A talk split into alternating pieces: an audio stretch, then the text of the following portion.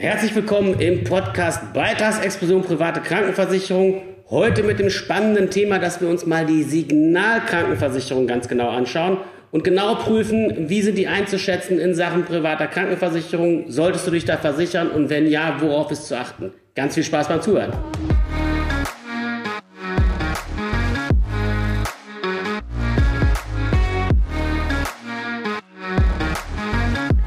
Ja, die Signalkrankenversicherung ist eine von vielen Versicherungen in Deutschland, aber eine auf jeden Fall von den größeren.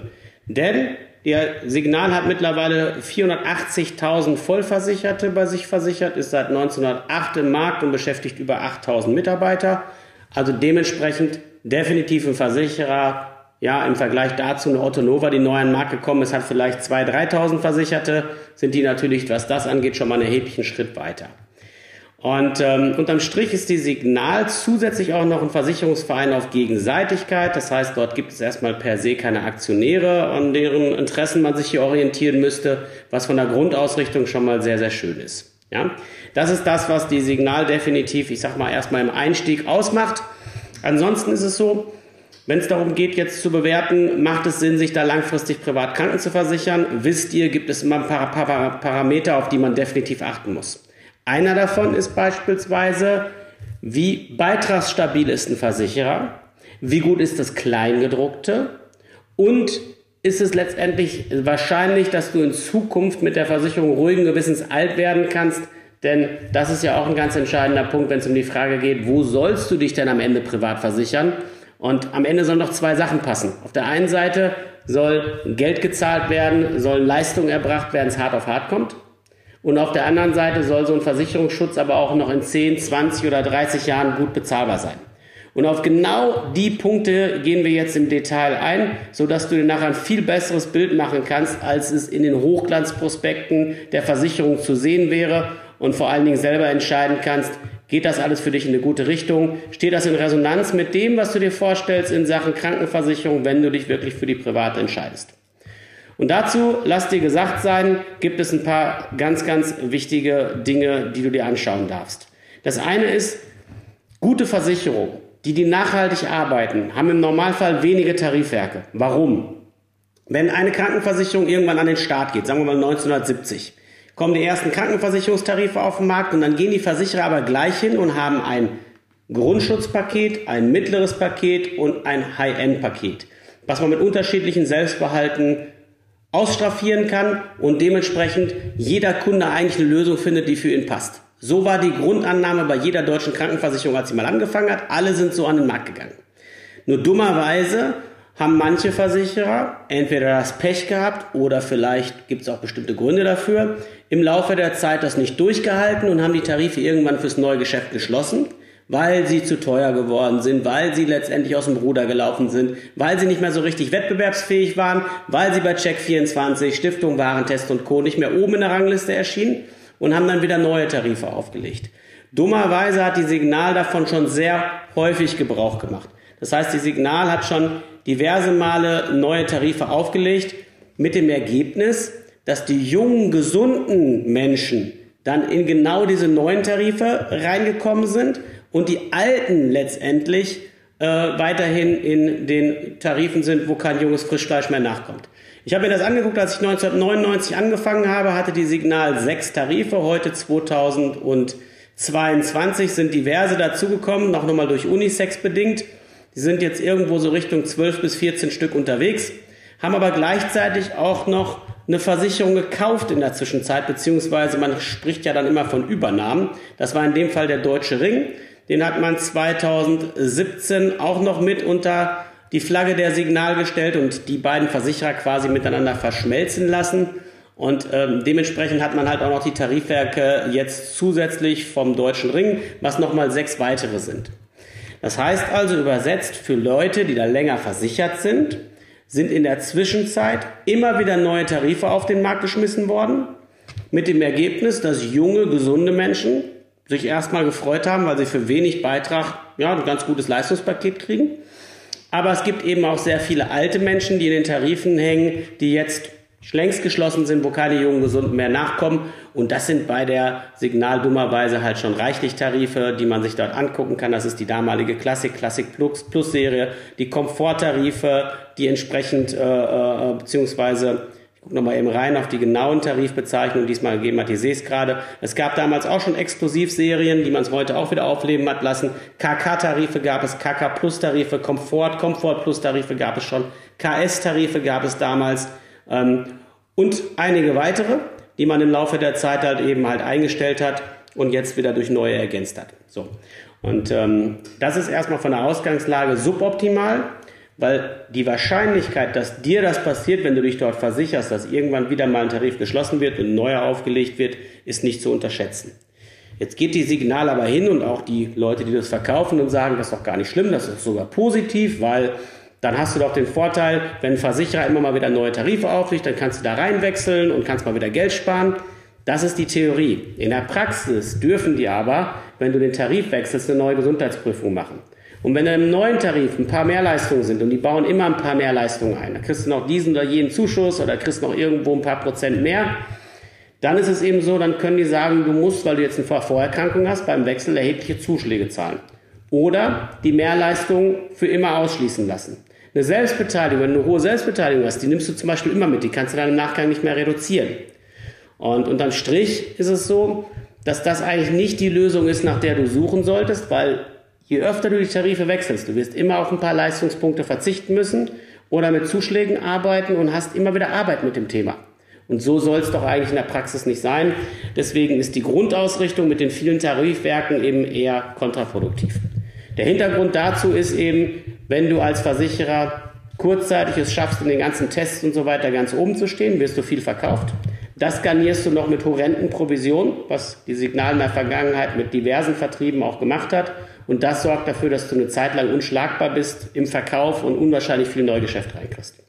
Nur eben halt mit dem Nachteil, dass das Ganze unter Umständen dann über kurz oder lang für die Leute sehr teuer werden kann. Das ist eben letztendlich der Nachteil an der ganzen Sache. Und der Deutsche Ring, um den auch nochmal kurz zu beleuchten, den man gekauft hat, der, der hatte sehr, sehr gute Tarife.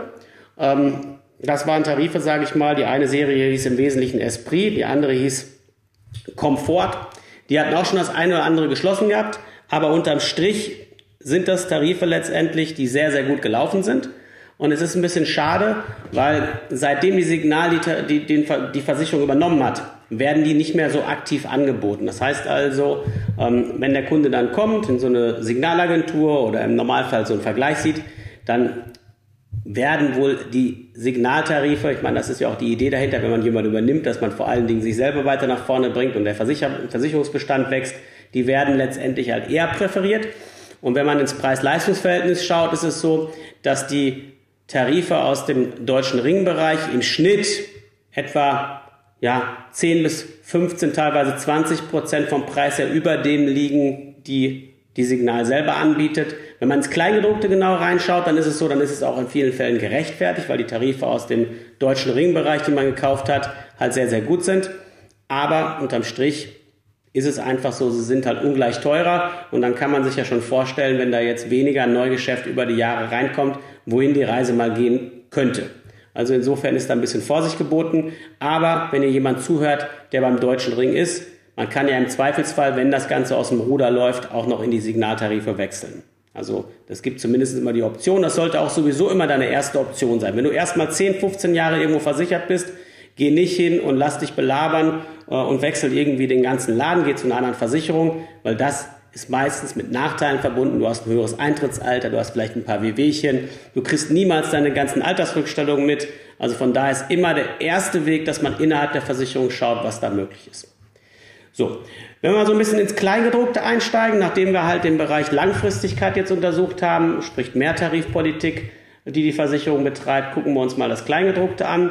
Da ist es so, dass die Signal im Wesentlichen drei Tarife unterscheidet. Das sind die Start-Plus-Tarife, wie es der Name schon sagt, das sind absolute Einsteigertarife. Dann gibt's Comfort und Comfort Plus, das ist die Comfort-Serie.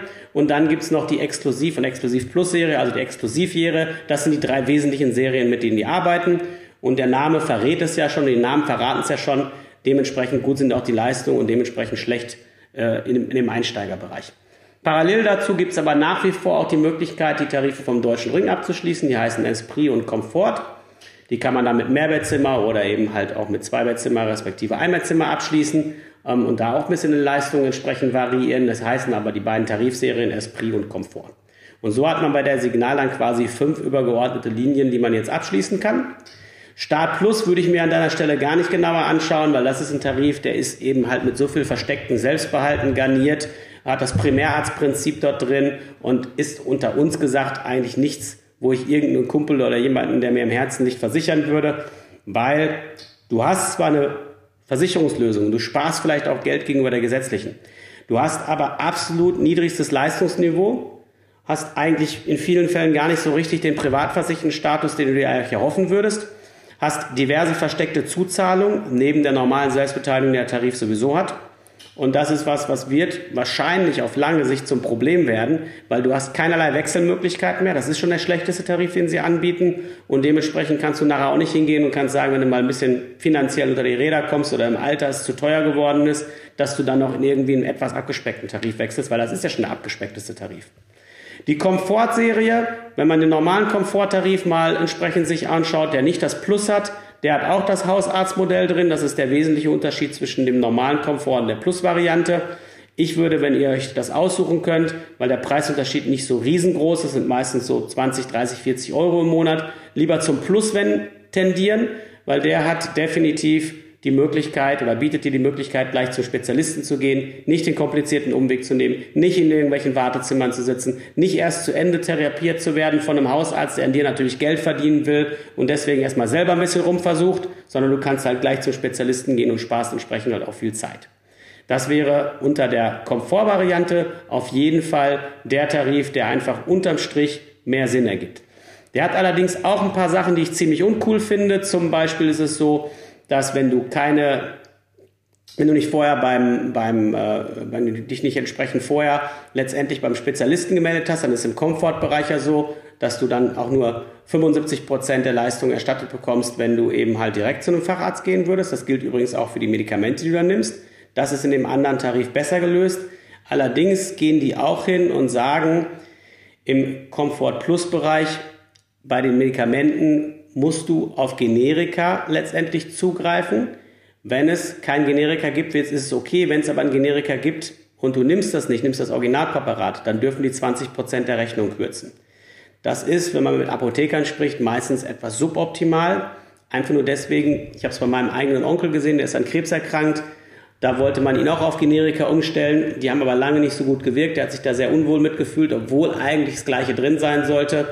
Und ähm, dann ist es halt schön, wenn man auch weiterhin die Originalpräparate nehmen kann.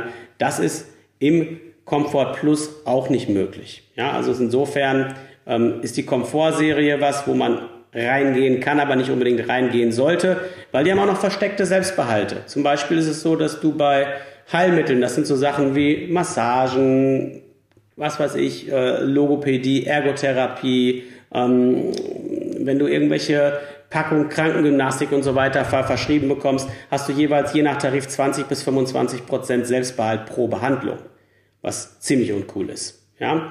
Ähm, bei den Hilfsmitteln ist es so, dass die hingehen und sagen, okay, du kannst Hilfsmittel eigentlich alles das beziehen, was am Markt verfügbar ist. Das sind Dinge, die irgendwann das tägliche Leben erleichtern sollen.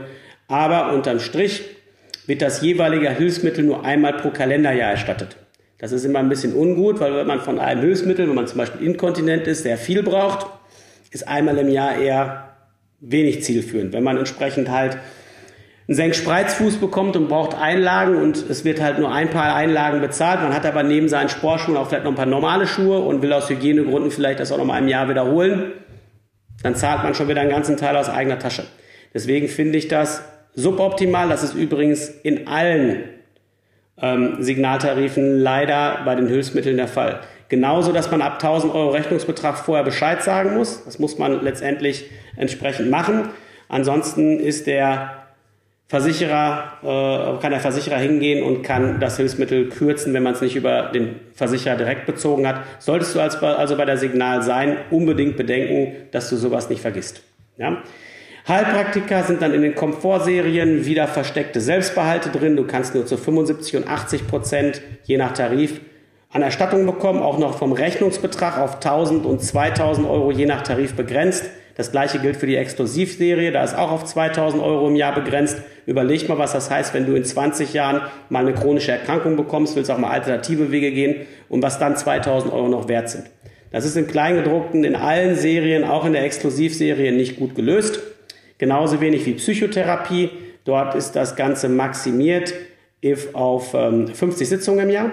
Das ist mitunter, wenn du jemanden hast mit einem schweren Trauma und so weiter, zu wenig. Wenn er teilweise zwei, dreimal die Woche dann zum Psychologen geht, ist das ziemlich uncool. Und in der Komfortserie hast du wieder versteckte Selbstbehalte von 20 bis 25 Prozent. Ansonsten, wenn wir mal ein bisschen weiter gucken, selbst bei Schutzimpfungen hast du teilweise Eigenbeteiligungen dort mit drin, wenn du nicht vorher über den Hausarzt das Ganze letztendlich koordiniert hast. Ähm, das ist wieder im Komfortbereich der Fall.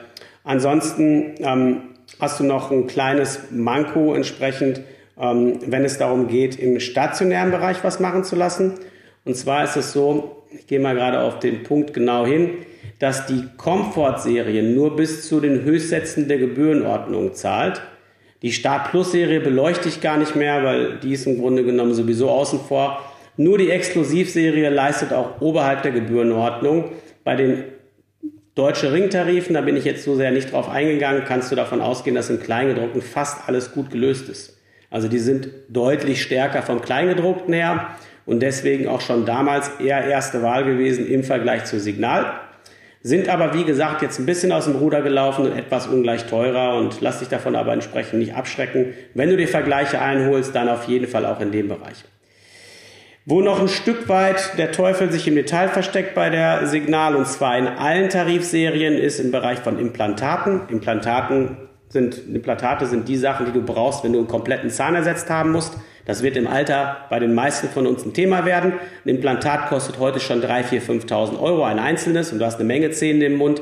Und die Signal geht allen Ernstes hin in allen Tarifen und begrenzt das erstattungsmäßig auf 90 Prozent, wenn du die regelmäßige Prophylaxe machst, sonst sogar nur 75 Prozent von maximal 1250 Euro Rechnungsbetrag. Das heißt, du kriegst für so ein Implantat nur gut 1000 Euro dazu, jetzt schon. Und was soll ein Implantat erst kosten, wenn du oder ich es in 20, 30 oder 40 Jahren brauchen? Dann kostet wahrscheinlich mehr 4.000, 5.000, dann kostet vielleicht 10, 15.000 Euro nach Inflation. Und dann kriegst du sage und schreibe 1.000 Euro dazu. Das ist für mich eigentlich ein Knockout-Kriterium und was, was es überhaupt nicht geht. In den deutschen Ringtarifen, in beiden Tarifen gibt's das nicht. Deswegen auch meine, mein Credo für dich, das wäre definitiv die bessere Wahl. Wenn es darum geht, die Signal anzuzapfen, würde ich mir trotzdem die deutschen Ringtarife sehr, sehr genau anschauen. So, das jetzt erstmal der Kurzüberblick, sage ich mal, auf der einen Seite, wie viel Tarifwerk hat der Versicherer, auf der anderen Seite, was liegt im Kleingedruckten so ein Stück weit im Argen. Und was man eben langfristig jetzt konstatieren kann, ist, dass die Signal in der Vergangenheit sich nicht unbedingt mit Ruhm bekleckert hat, wenn es darum ging, einheitlich für alle eine saubere Lösung zu schaffen, die langfristig auch funktioniert. Durch die vielen Tarife hat das eben halt so nicht funktioniert. Und die Gefahr, dass dir das auch passiert, wenn du dich da versicherst und du über kurz oder lang das erleben wirst, ist halt ziemlich hoch. Der Versicherer ist finanziell gut aufgestellt, ist ja auch klar, wenn man das so betreibt, das Geschäft. Das spült natürlich auch gut Geld in die Kasse, weil am Ende zahlt ja der Versicherte. Aber unterm Strich, wenn ich es jetzt entscheiden müsste, wären mir die Gefahren dort unterm Strich zu groß. Ich würde eher zu, äh, zu einem Versicherer tendieren, der das alles nicht macht, der ein Tarifwerk hat, wo jung und alt, gesund und krank alle in einem Topf sind, wo das Kleingedruckte sauber gelöst ist. Würde lieber ein paar Taler mehr in die Hand nehmen, weil die kannst du sowieso vom Finanzamt absetzen aber dann auf lange Sicht dafür sorgen, dass du wirklich ruhigen Gewissens mit deiner Krankenversicherung alt werden kannst. Und hier hat die Signal auf jeden Fall noch Luft nach oben. Ja, das war wieder eine weitere Folge im Podcast Beitragsexplosion private Krankenversicherung. Wenn du sagst, cool, genau so stelle ich mir das vor, dass einer mal sehr komprimiert das auf den Punkt bringt, wie in der einzelne Versicherer einzuschätzen ist, dann abonniere auf jeden Fall den Kanal, leite das Ganze an Freunde weiter und sorge dafür, dass mehr Menschen davon erfahren und gleich die richtigen Entscheidungen in Sachen Krankenversicherung treffen. Das wünsche ich dir vom Herzen. Bis zur nächsten Folge. Dein Dieter.